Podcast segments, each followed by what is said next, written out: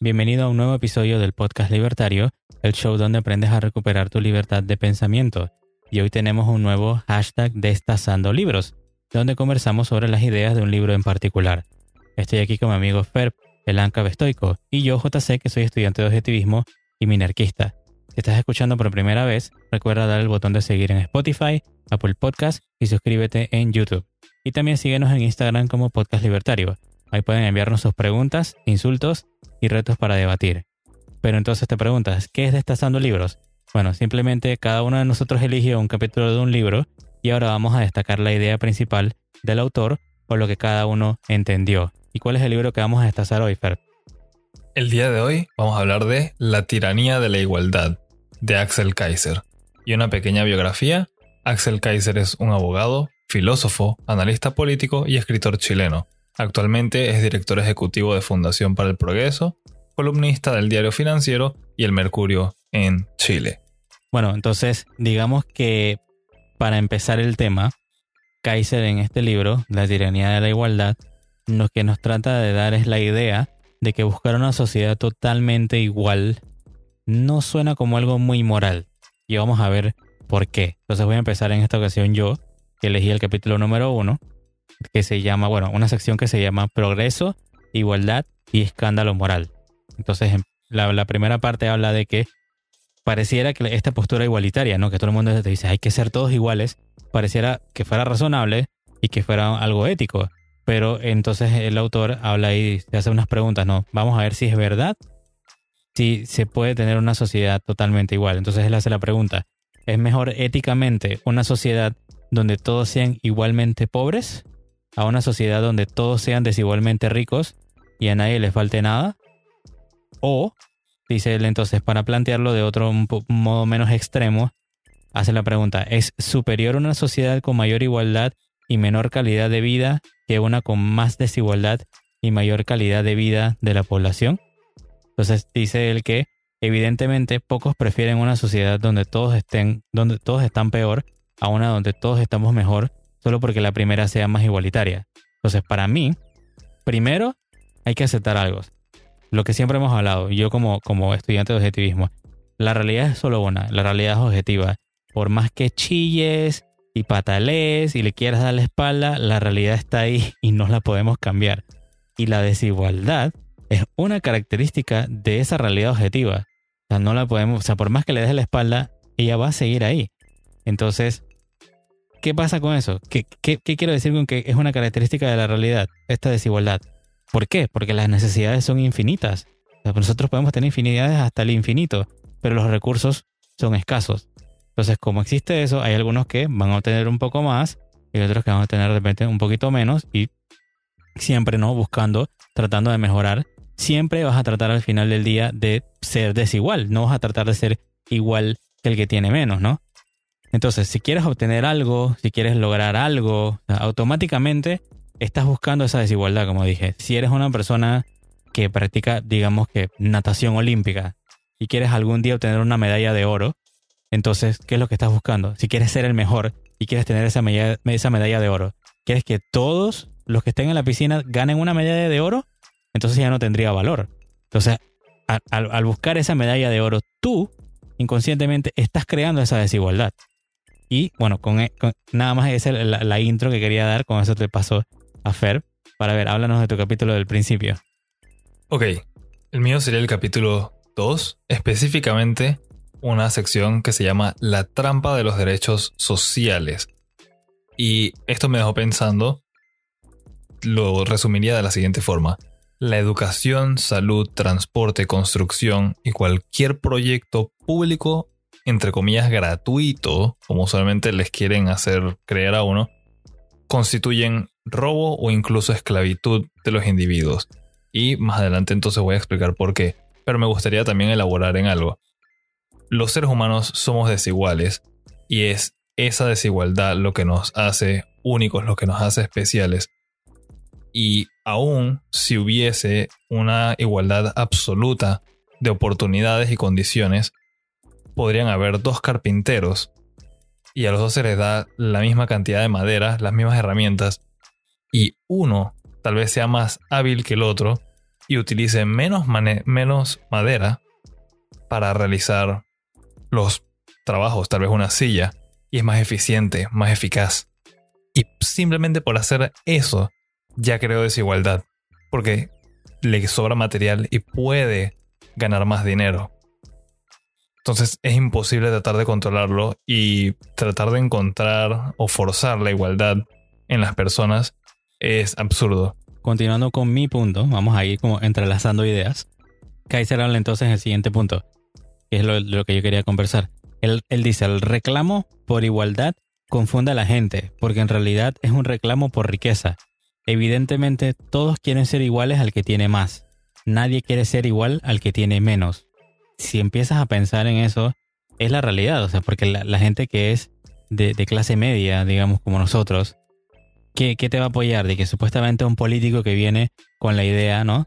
De que te va a dar de que, bueno, te vamos a dar más y vas a hacer, eh, vamos a lograr la igualdad y todo lo demás, pero hay que ver el resultado al final. ¿Qué vas a hacer? ¿Una sociedad igualmente todos hacia abajo o nos va a ser igualmente todos ricos hacia arriba? Porque si los recursos son escasos, ¿de dónde él va a sacar esos recursos para que todos tengamos lo mismo? ¿Cómo él va a sacar que todos tengamos Ferraris, por ejemplo? ¿Hay la, cantidad exacta de Ferraris para que todos tengamos los mismos Ferraris? No estoy tan seguro de esa idea, ¿no? Entonces, básicamente lo que te va a prometer un político populista es que vas a nivelar hacia arriba. ¿Y a quién le va a sacar dinero?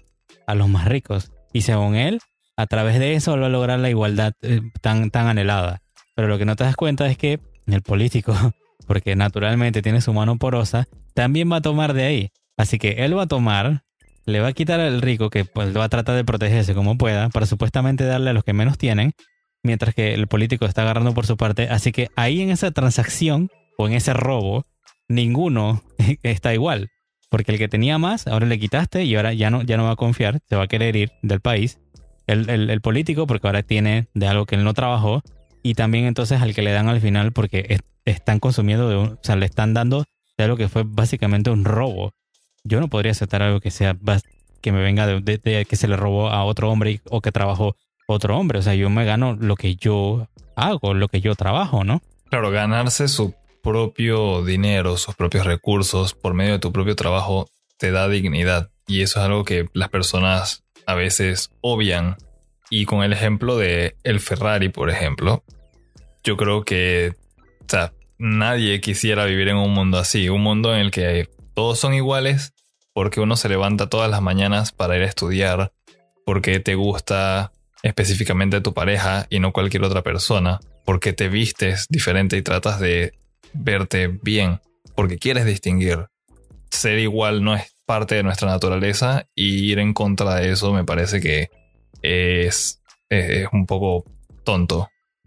Claro, ¿no? Pero continuando con la idea, lo que, lo que me llama la atención es que él menciona de que sí, ese, ese, ese discurso de igualdad completa resulta que funciona. Pues, o sea, lo que, porque ¿qué te promete? Beneficios, dice él, y, ¿cómo se llama? Y explota la envidia, y yo diría que le agregaría que el desprecio, recurriendo a ese odio de clases, ¿no? Ay, él es el rico. Nada más hay ricos y pobres. Y la, y la clase media desaparece de ahí. No, no entiendo por qué nunca la mencionan. Pero entonces es que al final del día, como tú dices, cualquier persona que se esfuerce, cualquier persona que salga a trabajar, nada más con levantarse a trabajar, básicamente estás diciendo con tus acciones que tú no quieres ser igual al resto, porque digamos que el resto quiere quedarse a descansar. ¿Tú te quieres quedar a descansar o tú quieres lograr cosas en la vida?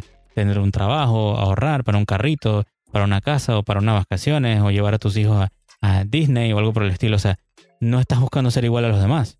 Así que esa, esa, esa idea de que todos sean iguales al final del día es una mentira, es una falacia, es un engaño. Y nosotros nos encanta que nos engañen con eso. En el capítulo que yo elegí, el autor empieza hablando de el ideal del libre mercado. Y todo el mundo puede ver que cuando hay libre mercado hay buenos resultados. El libre mercado es eficiente, efectivo en la creación de riqueza. Pero, como estamos mencionando, siempre hay cierta desigualdad. Y es en esta primera instancia de desigualdad que salen muchas personas pidiendo intervención del gobierno para que se haga una redistribución. Y quiero hacer una, una pequeña crítica a esto. Y me ha llamado la atención que muchas veces las personas eh, de izquierda o las personas que abogan por ese tipo de cosas utilizan esa palabra, redistribución. Te dicen la distribución está mal hecha, hay que redistribuir. Entonces, insinúan que los recursos que ya han sido distribuidos naturalmente por voluntad de intercambios voluntarios, se ha cometido un error en ese proceso. Se presume que entonces que este error ha, sido resultado de humanos y ha de ser corregido por otro grupo pequeño de humanos que por alguna razón ese grupo pequeño de humanos, esos políticos o estos idealistas igualitarios, sí van a saber cómo distribuir las cosas y que ellos van entonces a alterar cómo funciona todo, quién le toca qué, a pesar de que ellos no han participado nunca en los procesos productivos.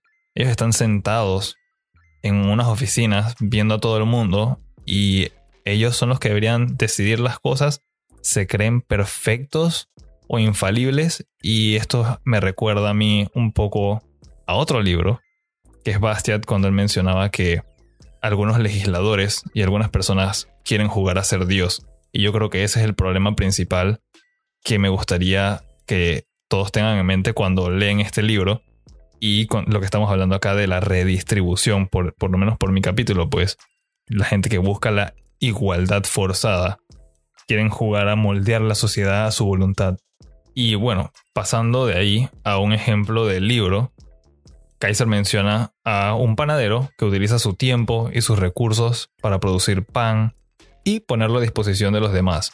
Y lo único que pide a cambio es que se le pague para después utilizar el dinero para él adquirir cosas que le brinden satisfacción o para expandir su negocio. ¿Es malo esto? ¿Es malo esperar una recompensa por tu ardua labor? ¿O sería realmente malo la persona que espera recibir el pan y no contribuir nada? Continuando con mi idea, para, digamos que si sale alguien y te dice que, ah, bueno, no, pero es que mira, la igualdad es algo que, que es natural y que los, humanos lo vamos a buscar de forma naturalmente. Bueno, viene Kaiser y te destruye porque te dice, cita a Steven Pinker. Bueno, no lo cita, sino que digamos que él habla de que la razón para todas estas decisiones, como ha mostrado el profesor de Harvard, Steven Pinker, que es un experto en psicología evolutiva, es que parte, es que forma parte de la naturaleza humana el darle prioridad al interés personal y al de la propia familia por encima del de los demás. Así es como nuestro cerebro ha evolucionado. eso explicaría, dice él, por ejemplo, el hecho de que los padres prefieren gastar su dinero en cosas para el agrado de sus hijos. Bicicletas, viajes, educación, autos, etc., ¿no? En vez de ahorrarla para salvar la vida de otros niños desconocidos que mueren de hambre en África. Sí, suena duro, pero así funciona la realidad. Entonces él dice, continúa de que el punto es que nuestra en, nuestra, en nuestra naturaleza no está el buscar la igualdad con otros, sino nuestra prosperidad y la de nuestros cercanos. La desigualdad material es, por lo tanto, esencialmente un resultado inevitable de nuestra naturaleza más profunda. es el resultado inevitable de nuestra naturaleza más profunda. ¿no? Para que se nos quede grabado. O sea que yo como lo interpreto. Nuevamente puedes darle la espalda a todo, pero sigue siendo la realidad.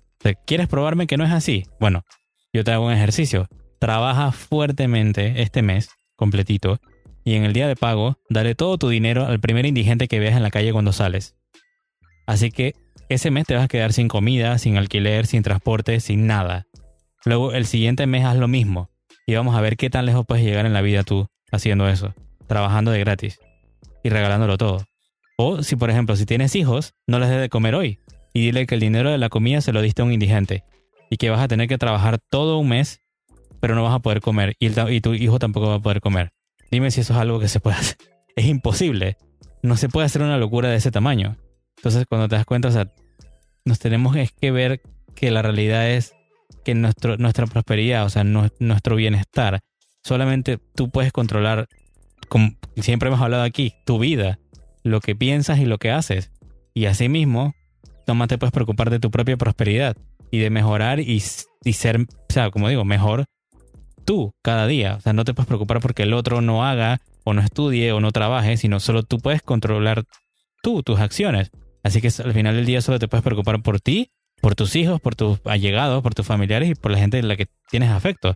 No te vas a andar preocupando por cualquier persona por ahí que no, que no conozcas. Lastimosamente, la realidad y la naturaleza funciona así. No hay de otra. Pero sí, al final también no, no, no no, no, no es nada fatalista. Puedes ser empático con otras personas, puedes donar, puedes donar tu tiempo, puedes donar dinero. Eso, no, nadie te está prohibiendo eso. Si eso está en ti y tú quieres donar el dinero, tampoco te vas a quedar sin comer, ¿no? Y quieres donárselo a alguien más, oye, eso está perfecto, me parece muy caritativo, totalmente admirable. Pero lo que estamos hablando aquí es, digamos que, el diario vivir. O sea, tú no estás viviendo para los demás tú vives tu propia vida y tú no puedes vivir por alguien más ni pensar por alguien más. Me parece que es muy acertado y muchas veces se le tilda a toda persona que se identifique dentro del espectro de capitalista, pues, como si fueran egoístas. Pero a pesar de que nosotros hablemos bastante de este egoísmo y de pensar primero en uno y en sus seres queridos, no quiere decir que donar dinero y ayudar esté mal.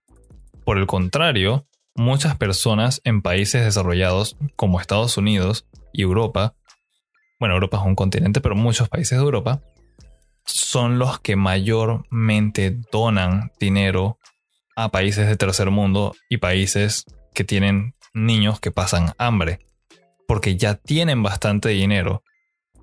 El asunto es, no donar no está mal, ayudar no está mal, es bueno, pero si eso es el propósito legítimo de estas redistribuciones y cobrar impuestos, ¿por qué necesitan hacerlo por coerción? ¿Por qué tiene que haber uso de fuerza cuando vemos que personas lo hacen voluntariamente? Obviamente donan una cantidad que ellos creen prudente, tampoco es algo forzado un monto impuesto por un gobierno pequeño de un par de locos. ¿Por qué no puede cada uno elegir libremente a quién o a qué ayudar? ¿Qué tal si yo quiero ayudar a una caridad de animales? ¿O quiero ayudar a un hogar de ancianos? ¿Por qué siempre tiene que estar la mano porosa del Estado en medio robándose porciones del monto total que uno quiere donar para ayudar a personas o seres necesitados? Y eso es para extender esa parte.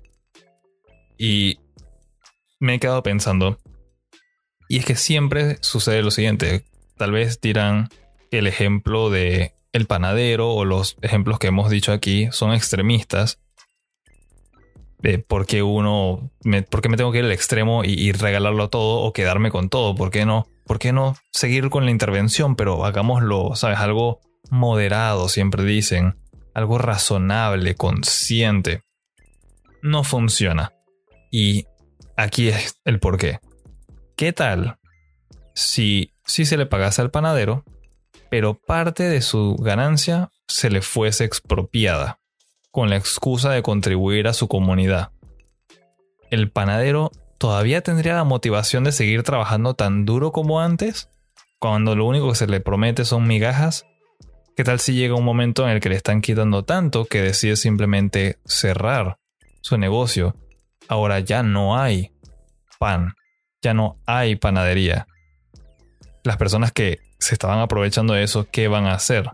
El gobierno que estaba ganando dinero cobrando impuestos, ¿qué va a hacer? Aquí es cuando nos damos cuenta que toda búsqueda para justificar estos derechos sociales o la igualdad es en verdad una forma oculta de robo para expropiarle a alguien, valga la redundancia, su propiedad, sus recursos. Y, de nuevo, con el panadero, si no hubiese recibido nada a cambio, digamos que él hubiera estado feliz en esta utopía comunista que siempre la gente plantea, que tú deberías ser feliz nada más con donarlo todo y que todos estemos igual. Pues caemos en otro problema muy serio y es regresando a los recursos limitados y un poco de uso de matemáticas.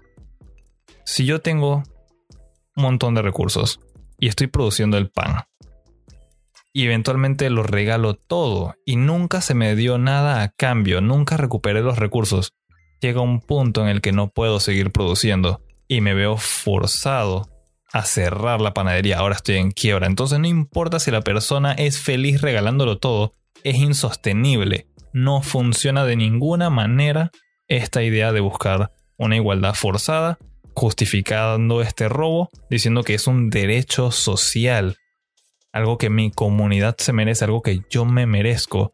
Nadie merece nada que sea trabajo de otro ser, otro individuo libre. Entonces, para terminar mi parte, imaginemos esto, lo que siempre dicen las personas de izquierda. Ah, solamente queremos expropiar los medios de producción, no tu cepillo de dientes, no tu teléfono. Oh, no, no, se lo toman como un chiste. Medios de producción, vamos a eso. Las herramientas para generar productos o realizar servicios son estos medios de producción. ¿Se imaginan un costurero sin agujas? ¿Un médico sin estetoscopio? ¿Un leñador sin hacha? ¿O el panadero sin horno? Les dejo esa pregunta para que la razonen, piensen si la expropiación y esta búsqueda de la igualdad forzada vale la pena y es sostenible. Porque yo creo que no lo es. Bueno, sí, un último punto de eso que mencionaste que, me vino a la mente fue de eso sí, o sea, la caridad debe ser una elección, o sea, tú eliges ser caritativo o no. O sea, no puede ser a punta de pistola, porque entonces eso ya no es caridad, eso, eso es robo a mano armada. Una falsa filantropía. Ajá, totalmente falsa. Y entonces, nuevamente, yo creo que eso ya lo vamos a repetir, te lo voy a martillar que me está oyendo hasta que lo entiendas. El político te va a poner eso porque quiere que te sientas bien. Y que, ay, sí, mira, te voy a quitar de tu salario para darle a los pobres y para que tú te sientas bien y que ayudas a punta de pistola, porque no puedes decir que no. Y encima de eso, ¿qué hace? Se lleva una gran parte de ahí, se lleva su pedazo, se lleva su tajada.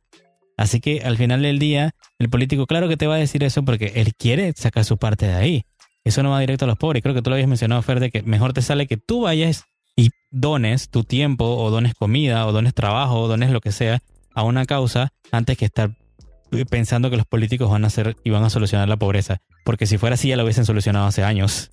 Tratar de ayudar a personas necesitadas con el gobierno en lugar de por uno mismo es como utilizar una manguera llena de huecos. Bueno, entonces lo que yo dejaría es que al final del día toda esta chilladera por la igualdad no es más que pura envidia y desprecio por cualquiera que uno perciba que está un poquito por encima de uno. Para mí esa es la realidad. Y lo último, que también hay gente que te va a decir, bueno, no era el, tema, el tema en sí, pero me gustaría meter esa última, ese último pedacito, es que hay gente que te va a decir que, bueno, yo lo que busco es la igualdad de oportunidades. Y esto parece que fuera razonable, ¿no? Pero hay un problema. Por ejemplo, si tu mamá habla inglés y tu papá habla portugués, además de que ambos hablan en sí español, vas, tú vas a crecer al final del día hablando tres idiomas. Entonces la única forma de que alguien evite de que tú hables tres idiomas y ya no seas igual a los niños de, la, de tu escuela es que el Estado te ponga un guardia o un soldado en tu casa que evite que tus padres te hablen en otro idioma para que no tengas una ventaja en la escuela y en la vida. O sea que es decir que la total igualdad se impone mediante la tiranía. O peor aún, que te digan que no puedes casarte con una persona de otro país para que nadie sea diferente y todos sean igualitos. Bueno, perfecto. Entonces, gracias por escuchar el hashtag Destazando Libros y espero que se animen a leer el libro por completo. Si es tu primera vez aquí, dale el botón de seguir en Spotify, Apple Podcast o YouTube y síguenos en Instagram como Podcast Libertario. En el próximo episodio tendremos la segunda parte de la cápsula libertaria, donde Fer nos revelará el resto de las cualidades del buen dinero. Por último, Comparte este episodio con tus amigos y familiares y recuerda, tenemos una cultura por salvar. También recuerden que nada del gobierno es gratis y nos escuchamos en la próxima.